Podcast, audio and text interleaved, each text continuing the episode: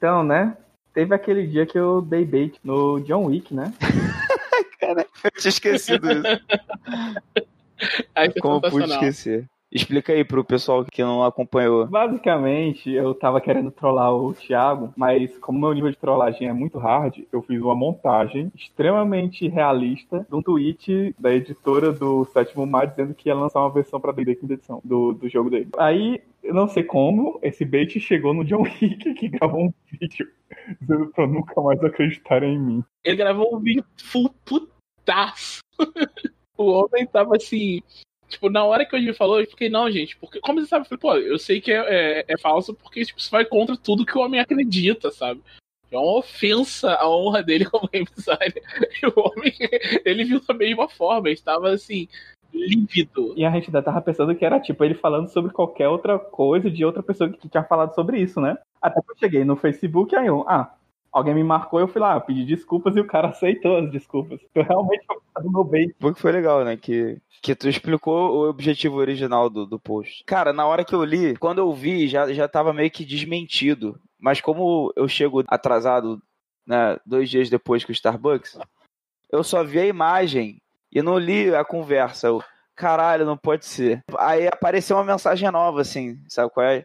De alguém falando que era bait e tal. Não me lembro quem foi. Aí depois que eu parei pra olhar com mais atenção e eu vi que era muito real o print, assim, muito igual. Só que, tipo, tinha um detalhe, que em vez de estar 7C, tava sétimo C. E aí, só depois que eu me liguei, porra, é sétimo C, tipo, passou batido. Mas, cara, mas na hora, tipo, tu só olha assim, que, né, tá, tá tão comum jogos que você não esperava que seriam da quinta edição, sendo da quinta edição, que eu olhei assim, não, não pode ser. A primeira coisa que eu pensei foi, cara, John Wick saiu da linha do sétimo mar. Tiraram ele, de novo, né? Pensei isso, pensei, tipo, caralho, aconteceu de novo, tá ligado? Tipo, a Kawaiian botou o cara pra dentro e, e puxou o tapete dele, roubaram o sétimo mar dele. Tava assim, não é possível que fizeram isso com ele, coitado. E aí, felizmente, foi um bait do ar. Pois é, acho que a única forma da gente prosseguir agora é fazendo adaptação e publicando no site, né? É. Cara, aguardem. Do mesmo criador de Mass Effect para Sétimo Mar, virá Sétimo Mar para D&D Quinta Edição. Eu Falei isso no Twitter, né? Que aí, perdão que o John Wick te deu, cara, se chegar nele isso... Ele vai revogar, com certeza. Ele vai, ele vai revogar, com certeza. E aí, com a tua outra adaptação de Mass Effect, eu vou poder jogar de Shepard em, em Teia, só que na quinta edição. Tipo, eu sempre quis fazer isso. Meu Deus do céu. As apostas agora vão ser, você rola com D20, os dados de aposta. Então, Então, galera, bora ganhar XP? bora. Eu sou o Thiago Rosa, eu sou misterioso como o lado oculto da lua. Eu sou o Odmi e hoje vamos falar sobre o RPG de mesa de Final Fantasy. Eu sou o Ziderish e vamos à batalha, guerrear, vencer. Ok. Eu tô no hype, eu posso fazer. Achei a adaptação de Mulan maneiro. Eu sou o André, Keith Baker é meu pastor e nada me faltará. Eu sou o Glauco Lessa e é hora de encarar o nível desafio 13.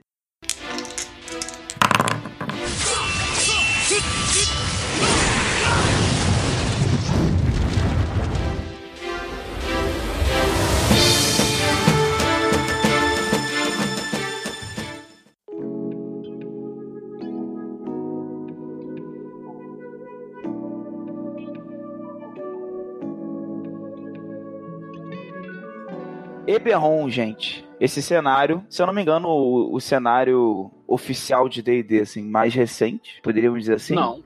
Dá pra, dá pra contar o- o- os cenários da quinta edição agora, como cenário? Tem, tem Livemont, Teros, Ravn. Tipo, eu gosto muito dos livros de Magic da quinta edição, mas tem gente que eu acho que parece que considera uma coisa meio B, assim. Essas pessoas não são Jeremy Crawford ou Christopher Perkins. O D&D vai virar coleção de Magic, a gente tem que considerar que Magic é canon em D&D também. Mas o Eberron é o cenário original de D&D mais novo, isso é verdade. É, então assim, antes dessa leva atual de, de cenários na quinta edição, né, a gente pode dizer que o Eberron foi o último cenário, assim, que teve. Pode dizer que ele foi o primeiro cenário publicado pela Wizard. A real, porque os anteriores já existiam antes de pertencer ao Wizard, né? E diferente de, de todos os cenários de D&D, acredito eu, nesse sentido, né? Até os mais recentes, ele surgiu de um concurso, né? Como é que foi isso? Bom, o que aconteceu foi que a Wizards, logo depois de ter adquirido, comprado o TSR, adquirido os direitos de D&D decidiu abrir para o seu público criar um cenário. Primeiramente era só para mandar uma página com com ideias gerais do cenário, e milhares e milhares de pessoas foram mandaram seus, seus suas ideias de cenário. E durante o processo de, de eliminação, no final sobrou o Eberron de Keith Baker. Tinha os pesos pesados concorrendo. O, o Rich Burlow, do Order of the Stick, foi um dos três finalistas. O cenário dele. A gente nunca vai saber o que é o cenário dele, porque o Wizards tem os direitos do cenário. Ele não pode nem falar sobre o que é. Ela ficava com o direito dos cenários dos finalistas, é? Isso. Até porque assim, né, a Wizards participou da criação dos cenários. Tanto o Eberton quanto os outros começaram como uma página só. O Keith Baker não tinha o Isso. cenário todo na cabeça. Eles foram depois, quando foram passando das fases, até chegar aos três finalistas, escreveram uma bíblia de 100 páginas, sabe? E nessa bíblia ele tinha influência do- da, da Wizards também. Na verdade, a gente já teve uns exemplos aqui no Brasil, né? Eu lembro que o Old Dragon teve um concurso de cenário uma vez. E acredito que também teve na Retropunk para Savage Worlds, né? Teve. Foi até recente. Recente que eu falo é, sei lá, ano passado ou retrasado. Eu lembro do Old Dragon, porque o de Old Dragon eu tinha passado na primeira e segunda fase, se eu não me engano. E aí, para entregar a terceira fase, eu tinha duas opções. Ou eu entregava o meu projeto de mestrado, ou eu entregava o projeto do concurso. Aí eu acabei escolhendo do mestrado. Totalmente não relacionado com o tema do podcast, mas foi uma das primeiras no- notícias que eu escrevi pro RPG Notícias. Tipo, notícia mesmo, sem ser artigo, assim, tipo, ah, escreve aí sobre essa parada que aconteceu. Aí, tipo, fui lá e escrevi. Mas assim, cara, o Keith Baker ele já era um designer famoso, publicado antes, ou não? Não, ele trabalhava com design, mas ele trabalhava com design de videogame. Ele estava trabalhando por uma empresa que estava fazendo um MMO que eu acho que nunca foi publicado. Então, outro dia eu botei a mão num joguinho de cartas chamado Gloom. E tava assim, Keith Baker. É o mesmo Keith Baker. O jogo é bonitão, cara. Mas ele é meio recente esse jogo, né? Eu acho que já tem quase uns 10 anos, se eu não me engano, o. Eu vi ele numa luderia aqui perto de casa que eu fui no meu aniversário lá em fevereiro. Mas o, o- o primeiro crédito do Keith Baker mesmo foi. É interessante, né? Porque eu imagino que vários designers, assim, já com algum renome, inclusive o que o Thiago falou, participaram do concurso, né? O que, que vocês acham que Eberron foi escolhido no fim das contas? Ah, Ele é bem diferente, né? Será, será que foi por causa dessa diferença em relação aos outros cenários da época? A gente não sabe direito como era o, o que ele tava tipo, competindo, assim. Mas eu acho que o grande, o grande diferencial de, de Eberron em relação a tipo, outros cenários de D&D nessa época, né, de quando fez, é que ele era feito pra como as regras são fazerem sentido, assim. Ele se moldava nas regras, as coisas que não faziam sentido na regra de D&D, Keith Baker ia lá e inventava um jeito daquilo fazer sentido, assim, sabe?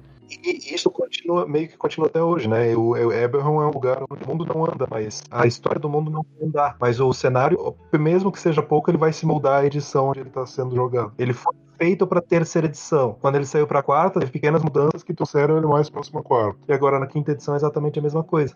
Apesar da quinta edição ser muito mais próxima ao que Eberron é do que a terceira edição foi quando o Eberron foi lançado. As ideias da quinta edição já existem em Eberron há 15 anos. Entendi, mas elas vão sendo exploradas conforme as edições mudam. E ah, pra quem não tá ligado, né, eu acho que vale a pena mencionar que Eberron é um cenário steampunk, mais de punk. Me dá uma dor no, no, no coração quando alguém chama Eberron de steampunk. Por quê? Porque não tem vapor, não, não é punk. Faz sentido. Quando eu gosto de resumir Eberron assim, ele é ao mesmo tempo é, Bioshock Infinite no seu aspecto no ar e quando Indiana Jones. Só que pensado numa maneira que a magia de D&D faça sentido. Então a magia é uma ciência. Se a magia é uma ciência, as pessoas vão estudar, vão aprender e o mundo vai evoluir de acordo com ela. Eu acho essa ideia de, de magia ser um conhecimento como se fosse uma ciência, né? Que tem descobertas e tal. Acho essa ideia muito foda, assim.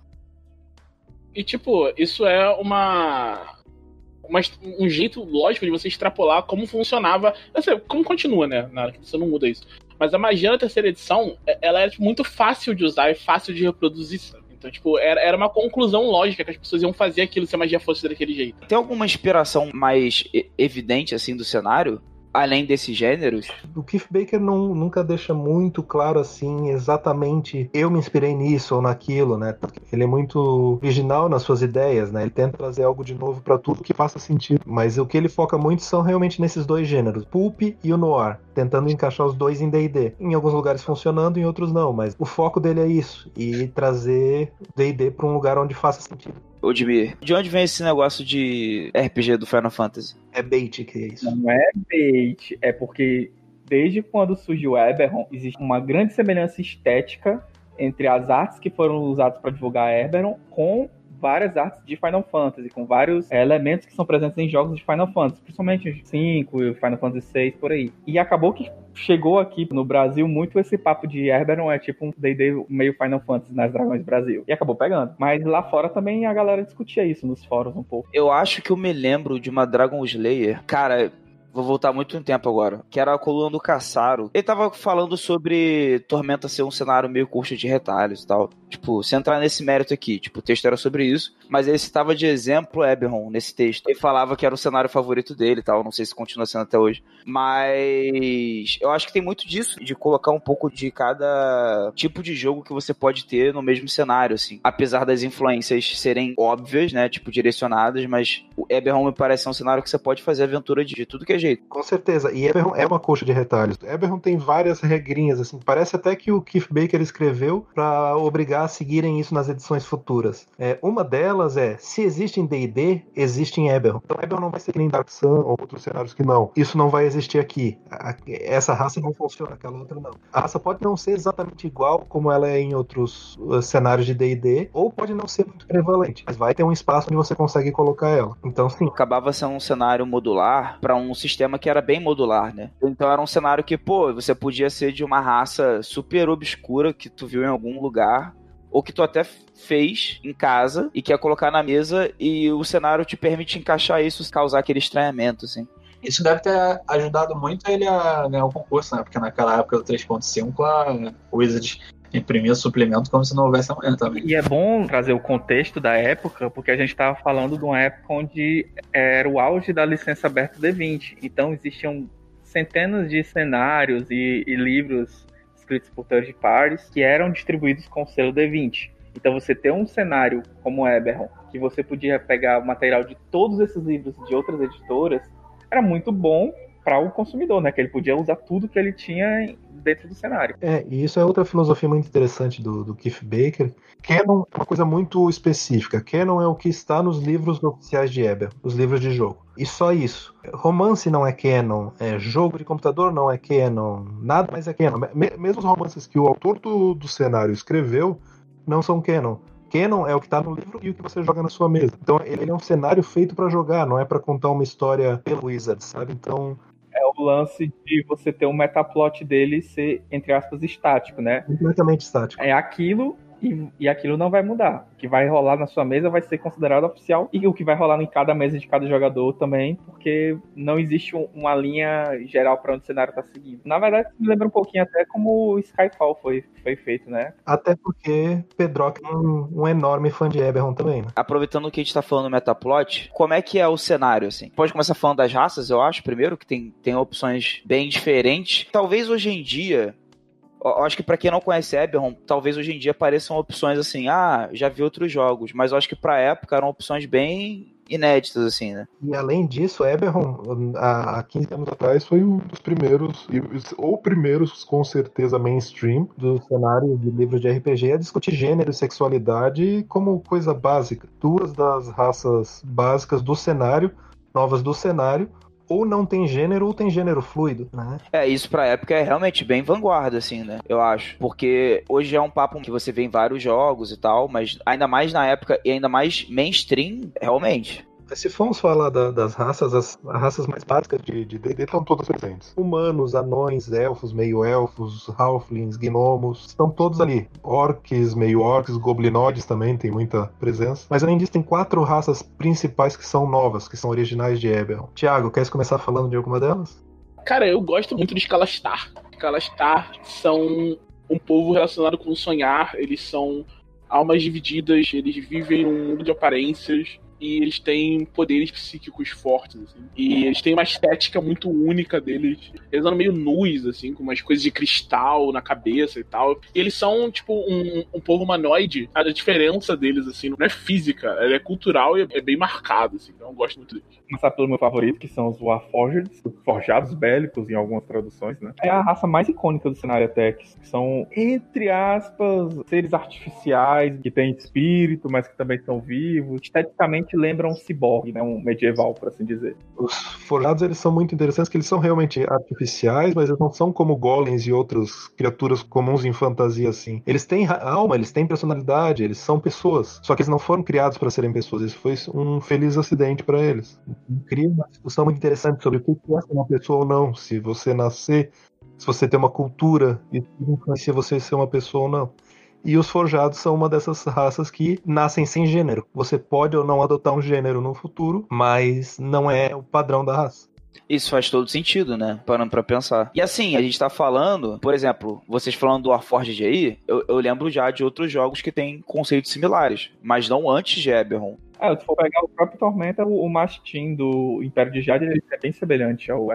É, o, o Machinha é basicamente isso. A diferença é que eu acho que o motivo pelo qual ele foi criado é diferente, mas a gente já chega lá, né?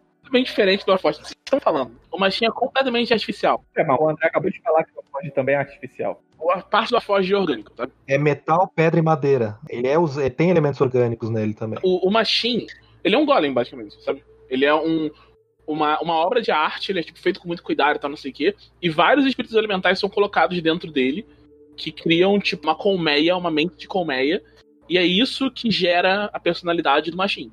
Não, então, mas eu acho que tem, tem esse lance de que em algum momento ele tem essa individualidade, tal, tanto que ele pode usar magia, essas coisas assim, que eu acho. Essa junção, esse proposital. E o forjado, ele não é artesanal, ele não é feito com cuidado, ele é produzido em massa. Quando você faz um, você faz 20, 30 de uma vez só. São basicamente os clones do, do Star Wars 2. Episódio 2. Ótimo filme, fica a dica aí. Isso são coisas interessantes que, assim, se cria uma raça, e só da gente discutir, já existem vários questionamentos filosóficos que você pode colocar no seu personagem. Eberron é feito disso. Você pode parar em Eberron e ficar discutindo filosofia com, na mesa. Dentro da... E aí tem os Changelings, né? Qual é a diferença dos Changelings e dos Shifters? Que eu acho que seriam. Shifter seria um metamorfo, né? Changeling, qual é a diferença entre eles? O, o Shifter vira bicho, tá ligado? Ele é tem traços de licantropia no. Quer dizer, a gente não sabe se é necessariamente traço de licantropia, né? Eberron deixa em aberto, né? Eles trazem várias teorias. Você pode ser um descendente de, de licantropos. Licantropos podem ser shifters amaldiçoados.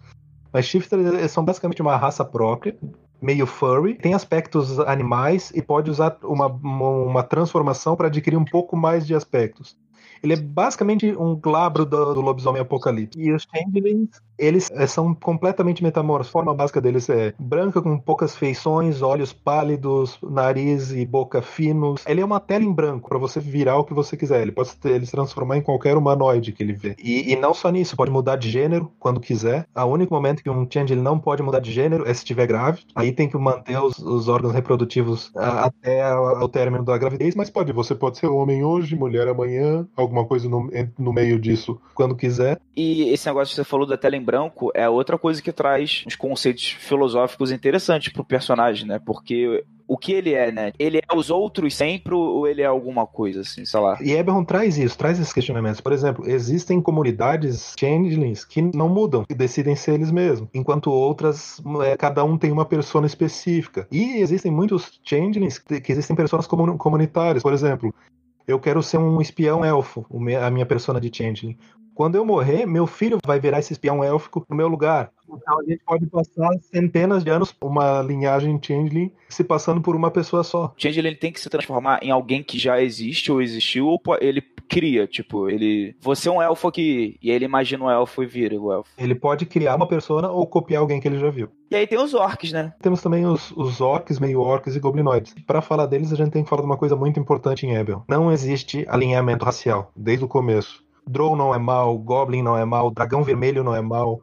Um dragão vermelho pode ser tão bom quanto um Halfling. Um dragão dourado pode ser tão mal quanto um, um orc. Cara, é, eu, eu, particularmente gosto muito disso. Só existe um tipo de criatura que existe que tem tendência fixa. O que em Eberron chamam de imortais. Anjos, demônios, diabos, elementais, esses sim, porque eles foram criados para um, um motivo específico. Então, Sim, tirando raríssimas exceções, um anjo vai ser bom, um, um diabo vai ser mal. Mas eh, seres do, do, mundo material, a sua individualidade importa muito mais do que o seu DNA. Tem, tipo, mais nuance nesse sentido da ambiguidade moral, né? Tem, tem as grandes nações, né?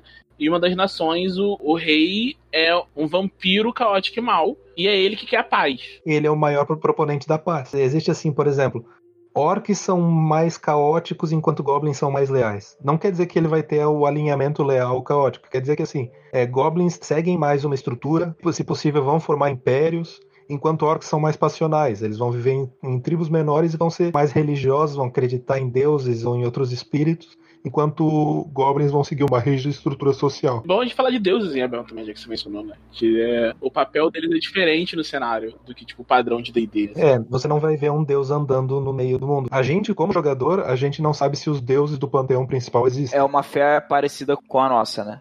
Vamos dizer assim. Esse é o principal ponto do Keith Baker. Você tem que ter fé. Em Tormenta, em Forgotten Realms, em, nesses tipos de cenários, você não tanto tem fé quanto você torce para um time de futebol. Você tem certeza que existe. Mas tem um time de futebol que você, você tem que ter fé para torcer mesmo, né? Não, mas você, você não precisa é, ter fé que o Fluminense existe. Ele existe, é. Ele tá ali. É, é, é uma prova. É um, é um mundo onde você pode ter um ateu, por exemplo. E não é que não existe nenhuma divindade no mundo. Até existem. A chama prateada, ela, ela tá no mundo. Você pode ir até a chama prateada mas ela não é um deus, ela é uma força do bem no mundo. É, a corte eterna é um grupo de, de mortos-vivos élficos de energia positiva que juntos criam uma religião e conferem poderes divinos, mas não são um deus, né? Então, os únicos deuses, deuses no cenário, eles são um panteão que você acredita ou não. E você recebe poder divino do mesmo jeito que quem não acredita neles pode receber também. Então não existe uma prova concreta da existência da divindade. Ah, mas aí, por exemplo, o cara que recebe poderes divinos, as pessoas tentam explicar isso? Aí entra a discussão que não é filosófica, mas teológica do cenário. Você pode ter conjuradores divinos de duas religiões discutindo por que, que ele está certo e pode conjurar magias. A hoste soberana, que é o panteão principal, faz muito sincretismo. Pegam muitas religiões diferentes e dizem que são eles. Então, um membro da hoste soberana que vê um clérigo de outra religião conjurar magia, vai dizer que não, é, é o meu Deus que está tá te dando essa magia, mesmo que você não ele do meu Deus. Enquanto um clérigo do, do sangue de Vol, que é uma uma religião que abdica os deuses e acredita no, no potencial individual, vai dizer que não, o poder divino está dentro de mim. Eu que liberei ele por acreditar em mim. Os, os teus deuses, se existirem, estão roubando esse poder de ti no cenário eu acho que eles estão mais certos do que, do que quem. Eles são os vilões, tá? Vamos.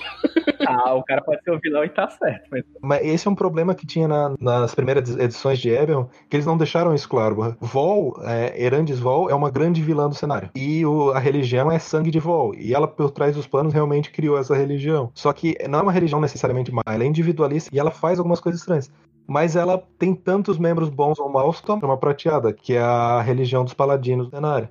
Bom, então, sobre essa questão, vocês até falaram aí do NPC caótico e mal que é a paz, vamos falar da última guerra, né? É o evento mais importante, como o cenário é estático, meio que, tipo assim, toda a campanha de Eberron não tem como não abordar a última guerra, eu acho, né? Imagino eu tenho uma dúvida. O Eberron ele é estático por decisão do Keith Baker, da Wizard, ou porque eles nunca conseguem avançar, porque, tipo, foi publicado na 3.5, meia dúzia de experimentos, pulou para a quarta edição, quarta edição na zona, e só agora foi aparecer na quinta edição. Proposital, é completamente é, pensado para isso. Tanto que o ponto inicial do cenário ele é cheio de conflitos. O mundo tá uma panela de pressão, tá no meio de uma guerra fria. Como se a gente tivesse entre a Primeira e a Segunda Guerra Mundial no nosso mundo, sabe? Então a ideia é não ter um metaplot, é ter um ponto de partida para os jogadores não ficar viciando eles em ficar procurando canon, essas coisas. Pô, e faz até sentido isso, porque essa coisa da última guerra realmente me lembra eh, na história que, tipo, a primeira guerra foi chamada de a, a guerra para acabar com todas as guerras, ou alguma coisa assim, não foi? E, tipo, teve a segunda depois, então. Eu vi uma piada muito engraçada esses dias, que era o viajante do tempo volta pra Primeira Guerra Mundial e fala, ah, não sei o que é da Segunda Guerra, e aí a pessoa responde, como assim Segunda Guerra Mundial?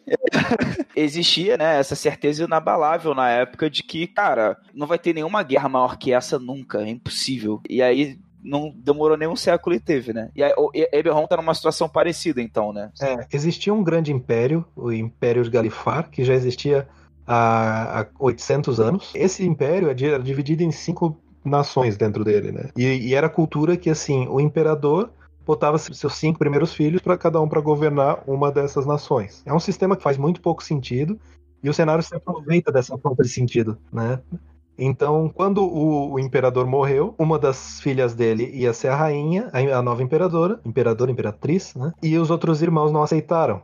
Então, cada uma das nações se separou e começou uma guerra de 100 anos. A guerra de 100 anos. O Baker gosta de história, hein? Tudo, tudo criador de cenário gosta, né? De certa forma, de um pouco de história. Apesar de ele ser bem contra fazer muito paralelo com a Europa medieval. É, deu pra perceber que não tem paralelo nenhum, assim, cultural, aparentemente, com, com culturas reais, assim. Mas então, aí essa guerra aconteceu por 100 anos, até que em um momento, Sire, um de uma das cinco nações, num dia fatídico, sofreu uma grande tragédia mágica, alguma praga mágica, chamada como o Dia do Luto, Day of Mourning, desolou a região.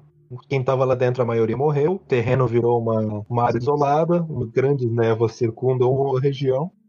E nesse momento parou a guerra. Mas demoraram mais dois anos ainda para eles criarem um tratado de paz para realmente acabar com a guerra. E isso causou com que não teve um ganhador da guerra. A guerra parou porque deu algo muito ruim. É como se a Segunda Guerra tivesse parado quando aconteceu a, a explosões nucleares no, no Japão, só que não tivesse alguém que fez isso. Então ninguém ganhou a guerra, todo mundo meio que parou na metade dela. Aí o cenário atual é dois anos após esse tratado. Então a guerra acabou faz dois anos atrás só, nesse cenário. Então todo mundo participou da guerra. Se você é aventureiro, você passou pela guerra, de algum jeito ou de outro. E os Warforges foram criados para lutar na guerra. É, foram criados pra guerra. E o primeiro Warforged foi criado há tipo 30 anos atrás. Então não existe uma cultura, não existe. O Warforged mais velho do mundo é mais novo que o Thiago. De graça. É, é, é expose de idade. As pessoas acham que, que o Thiago deve ter 60 anos. O Thiago é o Monte Cook, pô, ele tem 60 anos. De onde veio o nome Eberron? É do continente? Aí até interessante, Eberron vem do mito de criação, né? Existiam três dragões primordiais: Eberron, Síberis e, e Kiber. Kiber matou os Síberis e Eberron aprisionou Kiber como punição. Então, é, Eberron virou o mundo, Kiber virou as profundezas, que é o, o Underdark de Eberron, e Síberis virou um anel torno de Eberron, né? Então Eberron é um, é um planeta com anéis, é como Saturno. Ter chuvas de meteoros. Existem, é, e esses meteoros são pedras mágicas que alimentam os itens mágicos do, do mundo. São as Dragon Shards? Isso. Aproveitar que tava falando dos dragões, porque eu queria saber o que era a Draconic Prophecy. Profecia dracônica não é como uma profecia assim em outros mundos que é vai acontecer isso e, e por causa disso vai acontecer aquela outra coisa. São várias possibilidades. Se o Odmir encontrar uma orelha nele amanhã, o mundo vai acabar. Se o Thiago jogar Mass Effect, os amigos dele vão voltar a falar com ele. São tudo possibilidades.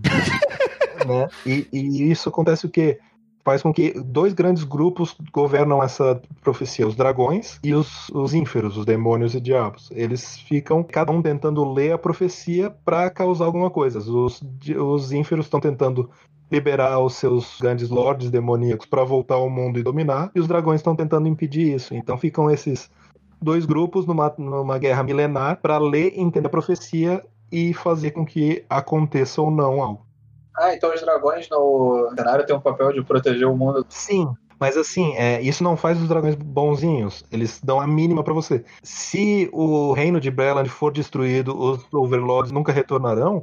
Uma revoada de dragões vai vir, vai passar o rodo em, em Breland. Esse é o mundo deles. É a mesma coisa. Se alguém te disser que se tu tacar água, água fervendo num formigueiro vai acabar com a hipoteca da tua casa, tu vai fazer? É, Para os dragões é a mesma coisa.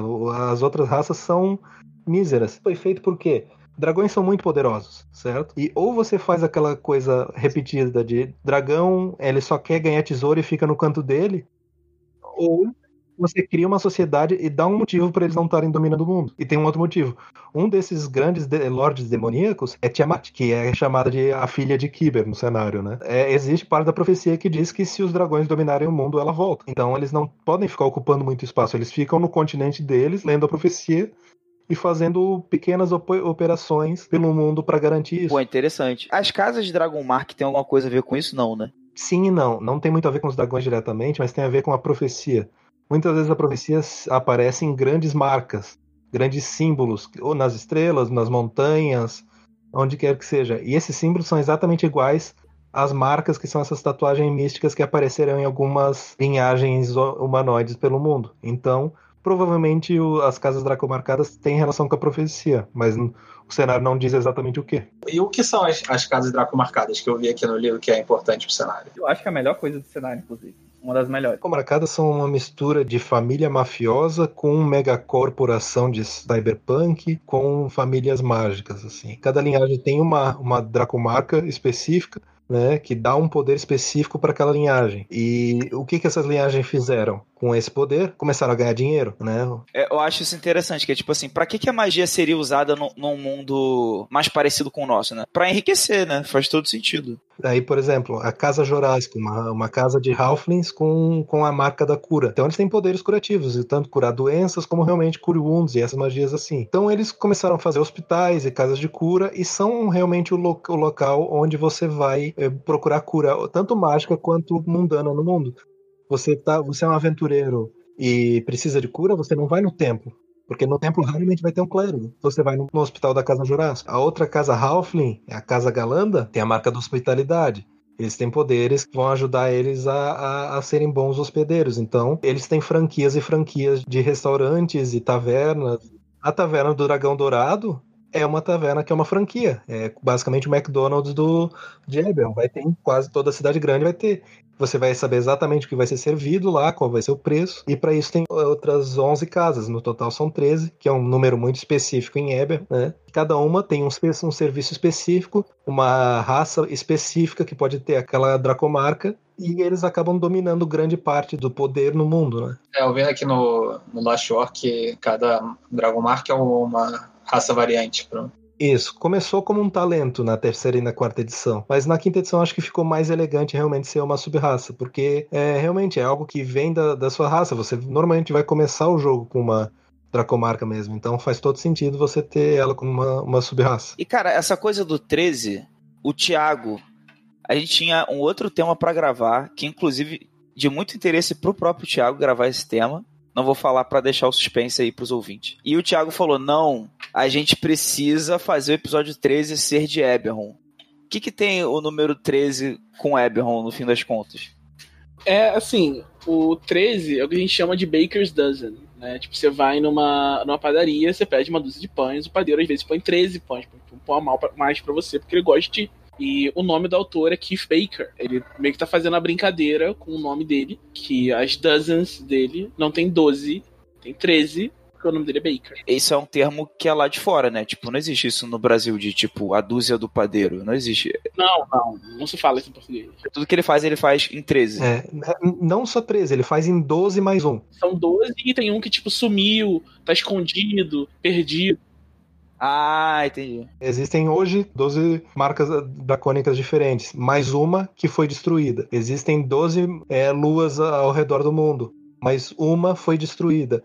Existem 13 planos além do plano material, mas um deles está fora de órbita. Tem muitas coisas do cenário que são 12 mais um. Tinha uma padaria, vou pedir uma dose do padeiro. então, para finalizar o episódio aqui, antes da gente se despedir, vamos ler um gancho de aventura enviado pelo nosso ouvinte Jonas. O gancho se chama Visões do Futuro. Dá para usar em em qualquer sistema, basicamente, mas de preferência tem que ser um cenário medieval. De repente, com as adaptações, dá até pra encaixar no, no Eberron, né? Apesar do Eberron não ser exatamente medieval e tal. Zerit, lê pra gente aí o gancho. Visões do futuro, para um cenário medieval. Um menestrel é executado acusado de heresia, incentivar a rebelião, conspiração contra o rei e a nobreza. Muitos o acusam de ser um homem louco, pois sussurra que o sistema atual do mundo o levará a seu fim. Os jogadores estão no local e podem ver ou não a execução mas no momento que o Menestral é morto, tem acesso às visões do futuro, onde tudo que o Menestral falava era verdade. Agora, cabe aos jogadores impedirem o que viram de se tornar realidade, inspirado no temático álbum Iron, da banda Iron. Achei meio maltusiano esse homem louco aí. Interessante. Fica aí, então, o gancho do Jonas. Apesar de ser de preferência medieval, acho que casou bem com, com o nosso tema aqui de Eberron, por isso que a gente escolheu esse tema, inclusive. Eu acho que dá pra encaixar muito bem esse gancho. Dá pra relacionar, talvez, com a profecia dracônica, quem sabe? Como Eberron é um cenário bem aberto, né? Isso é interessante. Dá pra relacionar esse gancho com muita coisa. Com a nossa realidade, por exemplo. Várias pessoas falando que o sistema atual do mundo levará ao seu fim. E acho que as pessoas são. É, realmente. Vou botar, tem que botar o hino comunista de novo. É, daqui a pouco. daqui a pouco o hino soviética vai virar a vinheta do podcast. E superamos mais um desafio, pessoal. O próximo a gente enfrenta daqui a duas semanas. Valeu, tchau!